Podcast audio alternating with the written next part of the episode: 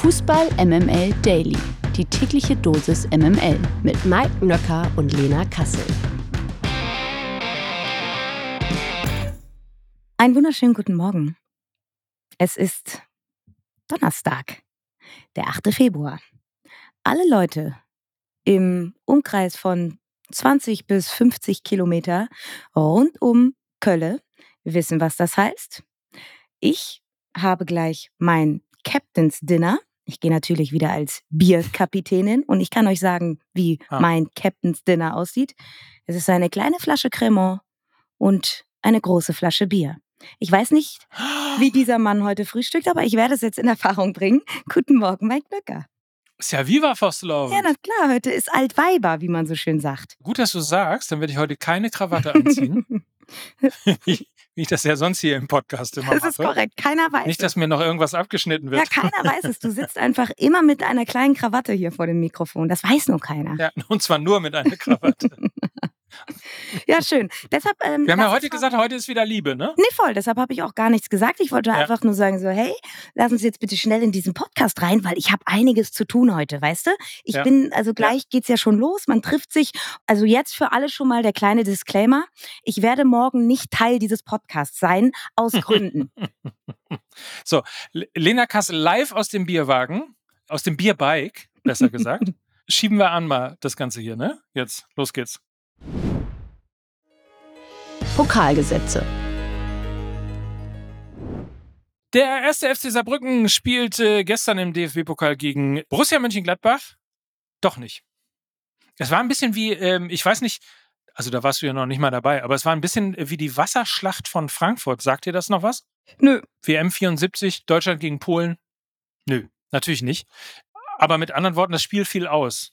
Du hast dich äh, über den ordnungsgemäßen Zustand des Platzes genau informiert und dir auch Gedanken gemacht und kannst uns jetzt sagen, was ist passiert in Saarbrücken? Ja, es ist ja ganz spannend, ne? Auf eine Art Regenprotest kam ja noch keiner, ne? Ist ja sehr innovativ.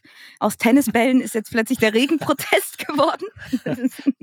Meinst du, Gott hat gegen, gegen die Investoren protestiert? So ist es. Ja. Und naja, Scherz beiseite, es ist ja schon äh, ein bisschen bedenklich, wie viele Spiele jetzt in kürzester Zeit abgesagt worden sind. Wir kommen ja jetzt gleich auch noch zu dem Nachholspiel des gestrigen Abends, was ja auch witterungsbedingt verschoben werden musste. Das ist, glaube ich, ein Umstand, ähm, an den wir uns so langsam gewöhnen müssen. Climate Change is real, liebe Leute. Also wir können uns natürlich weiter jetzt darüber lustig machen, aber dass extreme Schnee- oder Regenfälle auf uns zukommen werden, oder jetzt schon zugekommen sind, ist natürlich eine sehr bedenkliche Situation, wird aber aller Voraussicht nach der neue Status quo sein. Das heißt, auf kurzfristige Spielabsagen werden wir uns vermutlich ab sofort einstellen müssen. Und das hat mich eher so ein bisschen äh, bei all der Helme und bei all dem Klamauk, der dann da drumherum gemacht wurde, ein wenig nachdenklich gemacht, muss ich ganz ehrlich sagen. Also, das ist also ins Wasser gefallen, gibt natürlich irgendwann Nachholspiel, logischerweise. Mal schauen, wann das der Fall sein wird. Aber wir haben ja noch ein zweites Spiel gehabt und das fand zwar nicht im Pokal statt, aber es fand statt.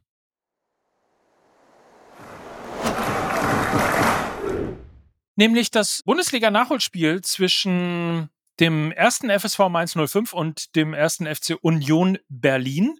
Das ist ja auch wegen Wetterchaos und so weiter ausgefallen. Jetzt wurde es wiederholt, konnte auch gespielt werden. Aber äh, trotz dessen, dass der Platz bespielbar war, so richtig vom Fleck ist niemand gekommen, oder? Ja, das ist im wahrsten Sinne des Wortes richtig, denn die Partie ging ja eins zu eins aus. Für beide war es ja so ein wenig ein richtungsweisendes Spiel. Beide hängen unten drin. Ich glaube, mit diesem Punkt kann Union Berlin unterm Strich ein wenig besser leben, weil sie eben nicht auf dem vorletzten Tabellenplatz hängen, wie eben die Mainzer, die sich äh, ja schon aus vielerlei Gründen ärgern dürften. Ich glaube, der Unmut wird an diesem Morgen am größten sein, ob des nicht gegebenen Elfmeters gegenüber Ajorg, der wirklich den, ja, Fuß von Robin Knoche im Gesicht hatte. Zuerst am Ball war, sah ziemlich übel aus, hat die ganze Partie über geblutet und sicherlich eine gebrochene Nase davon getragen. Und dass sich das Martin Petersen noch nicht mal mehr angeguckt hat, beziehungsweise der VAR nicht eingegriffen hat, ist schon ein mittelschwerer Skandal in so einer sehr, sehr wichtigen Partie.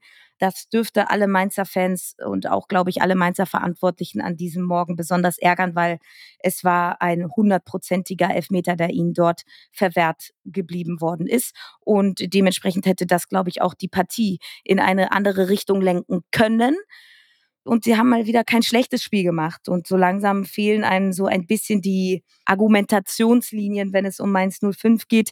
Die Problematik, dass sie zu wenig Tore schießen, dass ihnen vorne ein wenig das Glück fehlt, dass ihnen aber auch Glück einfach in diesen engen, kleinen Situationen, wie eben in so einer strittigen Szene fehlen. Das gehört eben auch zur Argumentationslinie dazu, warum Mainz 05 da unten so drin steht, wie sie eben drin stehen.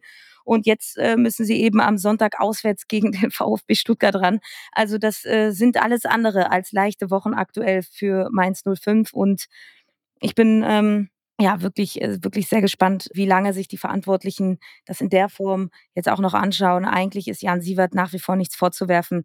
Die Mannschaft lebt, die Mannschaft kämpft, die Mannschaft äh, agiert aufopferungsvoll. Das hat sie auch am gestrigen Spiel äh, gezeigt. Aber die Ergebnisse bleiben eben aus und irgendwann bist du dann halt zum Handeln gezwungen. So ist eben die Dynamik des Geschäftes. Ich glaube, allerspätestens nach Sonntag sind wir da schlauer, in was für eine Art und Weise da auch Mainz 05 auftreten wird und ob sie da irgendwie eventuell den einen oder anderen Bonuspunkt gegenüber ja natürlich viel, viel stärkere Stuttgarter sammeln können. Es würde eine riesige Überraschung sein. Nichtsdestotrotz ist dieser Punkt eigentlich zu wenig in der aktuellen Situation von Mainz 05 gegen Union Berlin. Aber jetzt sag mal ehrlich, ähm, unter uns beiden, ne? Schon wieder ein klarer Elfmeter, der nicht gegeben wurde.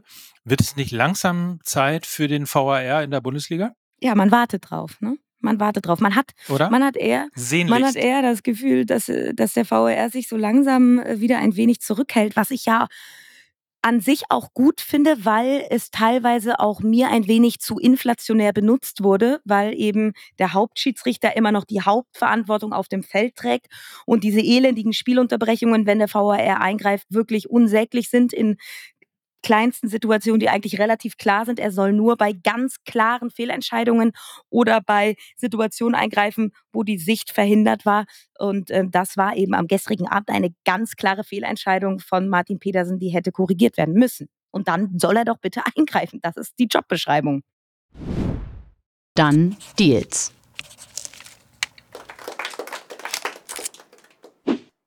Eintracht Frankfurt oder wie Peter Fischer sagen würde, Eintracht Frankfurt hat bereits den ersten Transfer für den kommenden Sommer bekannt gegeben. Wie die Hessen bereits bestätigten, wird der Schweizer U21-Nationalspieler Aurel Amenda nach Ablauf der Saison zur Mannschaft stoßen. Der großgewachsene und enorm talentierte Verteidiger kommt von den Young Boys Bern und soll in Frankfurt einen Vertrag bis 2029 unterschrieben haben. Kann nur so viel sagen. Die Eintracht Frankfurt Fanbubble ist hin und weg und schwärmt schon von einem jungen Van Dijk. Also, ich glaube, wir dürfen uns darauf freuen.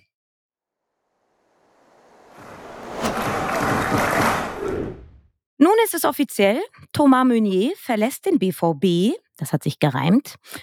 Möchte ich an dieser Stelle noch mal kurz sagen. Ja. Der verlässt jedenfalls den BVB und wechselt zum türkischen Erstligisten Trabzonspor. Das bestätigte die Borussia am Mittwochvormittag. Meuniers Vertrag wäre zwar erst im kommenden Sommer ausgelaufen, eine Ablöse für den Rechtsverteidiger soll der BVB trotzdem nicht gefordert haben.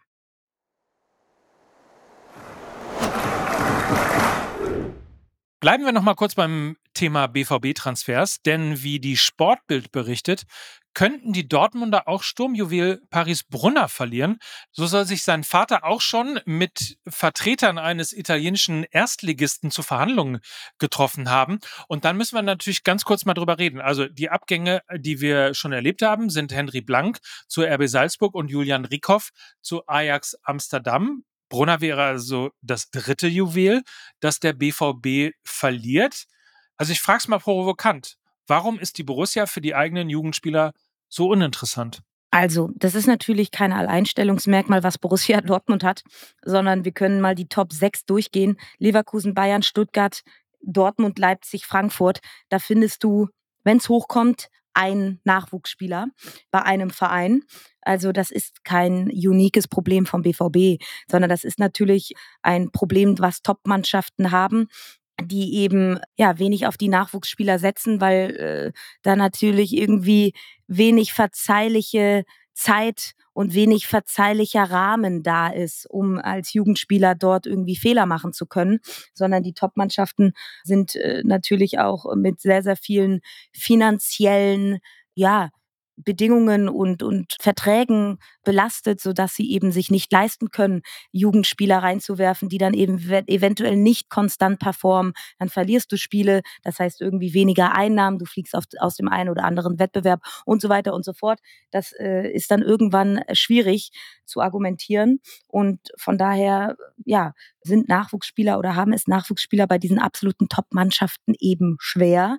Äh, auf Platz sieben steht dann der SC Freiburg. Der hat so ein bisschen ein Alleinstellungsmerkmal. Sie setzen auf die Jugend, aber eben auch, weil sie es können, weil es qua DNA irgendwie zum Verein gehört. Aber ich glaube, die Top Top 6 Mannschaften in der Bundesliga, da findest du kaum Nachwuchsspieler, also bei egal welchem Verein. Und man muss ja ehrlicherweise sagen, Borussia Dortmund gehört noch zu den Vereinen, die immerhin sehr, sehr viele Spieler aus der Jugend ausbilden und eben hochziehen. Das ist bei anderen ganz anders. Die zweite Frage ist natürlich, die man auch wagen könnte, wenn man mal zusammenrechnet oder sich mal anschaut, wie viel Spieler in den zum Beispiel U19-Finals in der Bundesliga gewesen sind oder deutscher Meister geworden sind, es danach wirklich in den Profifußball geschafft haben. Das sind halt wahnsinnig wenige. Insofern ähm, klingt das auch immer halt eben ein bisschen, ja, vielleicht sogar auch populistisch, weil die Frage ist natürlich, schaffen es diese Spieler überhaupt in den Profifußball, nur weil sie U17 oder U19 deutscher Meister geworden sind oder im Fall von Brunner Weltmeister, das ist eben noch keine Garantie. Zu Brunner noch kurz. Ich glaube, er passt in die Riege jetzt auch nicht so richtig rein, weil wieso sich der Vater jetzt irgendwie schon in Italien umgesehen haben soll, liegt eben auch daran, dass die Familie Brunner und der Vater ist zeitgleich auch der Berater. Das ist immer eine ja, etwas schwierige Geschichte, so will ich es mal sagen. Sie fordern horrende Summen vom BVB und der BVB hat da eigentlich äh, eine ganz klare Guideline, was Spieler betrifft, die aus der Jugend kommen und den ersten Profivertrag unterschreiben. Äh, da kriegen die eigentlich so 500.000 Euro jährlich. Und das ist allen, allem Anschein nach zu wenig für die Brunners. Also der BVB will ihn ja eigentlich gerne halten und das trotz seiner ganzen Fehltritte, die passiert sind. Sie sind überzeugt von ihm, aber Familie Brunner lechzt nach mehr Geld. Und äh, das ist, glaube ich, eine Kombination, die sehr, sehr ungut ist, so will ich es mal sagen. Ich wollte es gerade sagen, auch eine wahnsinnig beschissene Entwicklung, ehrlicherweise, um wirklich äh, das letzte, die letzten Körner, das letzte wirklich äh, Quantum an Willen aus diesen Spielern rauszuholen, um es dann doch eben aus einem NLZ, aus der Jugend wirklich in den Profibereich zu, zu schaffen. Da ist möglicherweise einfach zu früh zu viel Komfort und zu viel Geld im Spiel. Before history is written, it's played. Before it's frozen in time, it's fought one shift at a time. Before it's etched in silver, it's carved in ice. What happens next will last forever. The Stanley Cup Final on ABC and ESPN Plus begins Saturday. MML International. Das Finale des Asien Cups steht fest. Das Gastgeberland setzte sich im Halbfinale des Turniers mit 3 zu 2 gegen den Iran durch. Finalgegner wird übrigens Jordanien sein, die sich zuvor schon im ersten Halbfinale gegen Klinsmanns Südkorea behaupten konnten. Das Finale wird am Samstag um 16 Uhr deutscher Zeit angepfiffen. Weil wir eine Karnevals-Edition gestern schon waren, mit Tar, das passiert natürlich auch. Katar, Katar, Katar. Ich werde Katar, Katar, Katar nie wieder anders hören als äh, aus dem Mund von Gianni Infantino. Katar, Katar, ja. Katar. Ja. Ja, übrigens Katar gegen äh, Jordanien ist ja auch geopolitisch ein Knaller. Aber das ist ein anderes Thema und ein anderer Podcast. Das abseitige Thema. Wie der SV Werder Bremen schon vor einigen Wochen bekannt gab, wird Frank Baumann den Verein im kommenden Sommer verlassen. Dementsprechend befinden sich die Bremer aktuell auf der Suche nach einem neuen Geschäftsführer Fußball. Topkandidat auf die Baumann-Nachfolge ist weiterhin Ex-Spieler Clemens Fritz, der seit 2019 die Scouting-Abteilung der Bremer leitet. Werder Bremen beschäftigt sich auch mit anderen Kandidaten. Laut Bild-Zeitung befasst sich äh, der grün-weiße Verein aktuell mit Andreas Schicker. Der 38-Jährige ist derzeit Sportgeschäftsführer bei Sturm Graz. Unter der Leitung von Schicker wurde Graz in den vergangenen drei Saisons immerhin österreichischer Vizemeister. Zudem nahm er unter anderem durch die Verkäufe von Jeboa, Rasmus Heuund und Emanuel Emega rund 40 Millionen Euro Transfererlöse in den letzten dreieinhalb Jahren ein. Und Transfererlöse, das ist das, was Werder Bremen ganz gut gebrauchen könnte. Emega würde ich gerne mal mit der Stimme von Dieter Bohlen hören. Schön. Ja. Aber mit der Stimme von Dieter Bohlen, da sind wir ja vielleicht beim Thema. Wer weiß, wie Mickey Beisenherz aus dem Dschungel zurückgekommen ist. Vielleicht sieht er auch aus wie Dieter Bohlen. Who knows? Auf jeden Fall hat er eine wirklich beschwerliche Reise hinter sich. Äh, so viel kann schon verraten sein. Er hat ungefähr 40 Stunden gebraucht, um aus Australien zurück nach äh, Hamburg zu kommen, weil äh, zu einem Überfluss ja, also sagen wir mal so, bis Frankfurt ging alles super und dann wurde gestreikt. Deutschland ist ja das neue Frankreich was das angeht. Aber er hat die Bahn genommen, er ist um Mitternacht angekommen, er ist quasi halb topfit, halb gejetlaggt und äh, trotzdem hat er unfassbar Bock auf die neue Folge Fußball MML. Die nehmen wir nämlich jetzt auf. Und es gibt auch eine neue Folge Flatterball, die ist schon draußen. Sie trägt den Namen Paradiesvögel in der Nationalmannschaft. Max Kruse erklärt da unter anderem, wieso er nicht mehr in die Nationalmannschaft berufen worden ist. Spoiler, es hat mit einer Frau zu tun. Hier aber jetzt auch noch mal kurz äh, der Hinweis, Ihr habt jetzt noch bis Freitagvormittag die Zeit, am Ticketgewinnspiel teilzunehmen für eben das Spiel Bayer Leverkusen gegen Bayern München. Es gibt zwei Tickets. Einfach mal bei Fußball MML auf dem Instagram-Kanal vorbeischauen. Da findet ihr nochmal alle Rahmenbedingungen, die ihr erfüllen müsst, um eben im Lostopf für die beiden Tickets zu sein. Schaut da gerne mal vorbei. Und wir wünschen natürlich weiterhin viel Glück und toi, toi, toi. Auf jeden Fall. Für euch alle da draußen eine fantastische und unterhaltsame Folge Fußball MML Daily. Ich mache jetzt MML, gehe jetzt rüber ins nächste Studio, freue mich auf die Jungs und freue mich auf dich. Ach nee, nicht morgen, Lena. Nee, ich bin ja jetzt beim Captain's Dinner, habe ich ja jetzt schon gesagt. Und ja. ich bin morgen ja, ich aus weiß. Gründen verhindert. Ich hoffe, ich habe bis Sonntag wieder Stimme. Dann werde ich ja Stuttgart gegen Mainz live äh, für The Zone moderieren ähm, und habe die Ehre, mit Freddy Bobic das Ganze zu tun. Er wird seine Premiere bei The Zone als Experte geben. Und äh, von daher hoffe ich, dass ich bis dahin wieder Stimme habe. Und dann schauen wir mal, was wird. Was wird. Was wird. Dann grüß den Freddy bitte herzlich und ähm, ich freue mich auf dich in der nächsten Woche. So sieht's aus. Kommt gut rein ins Wochenende. Wir hören uns dann Montag. Morgen gibt's dann Mike und ah, Benny Zander. Der wird unser Gast sein in der morgigen Folge. Also hört auf jeden Fall rein. Das waren für euch heute Lena Kassel und Mike Nöcker für Fußball MML. Tschüss. Tschüss. Dieser Podcast wird produziert von Podstars bei OMR.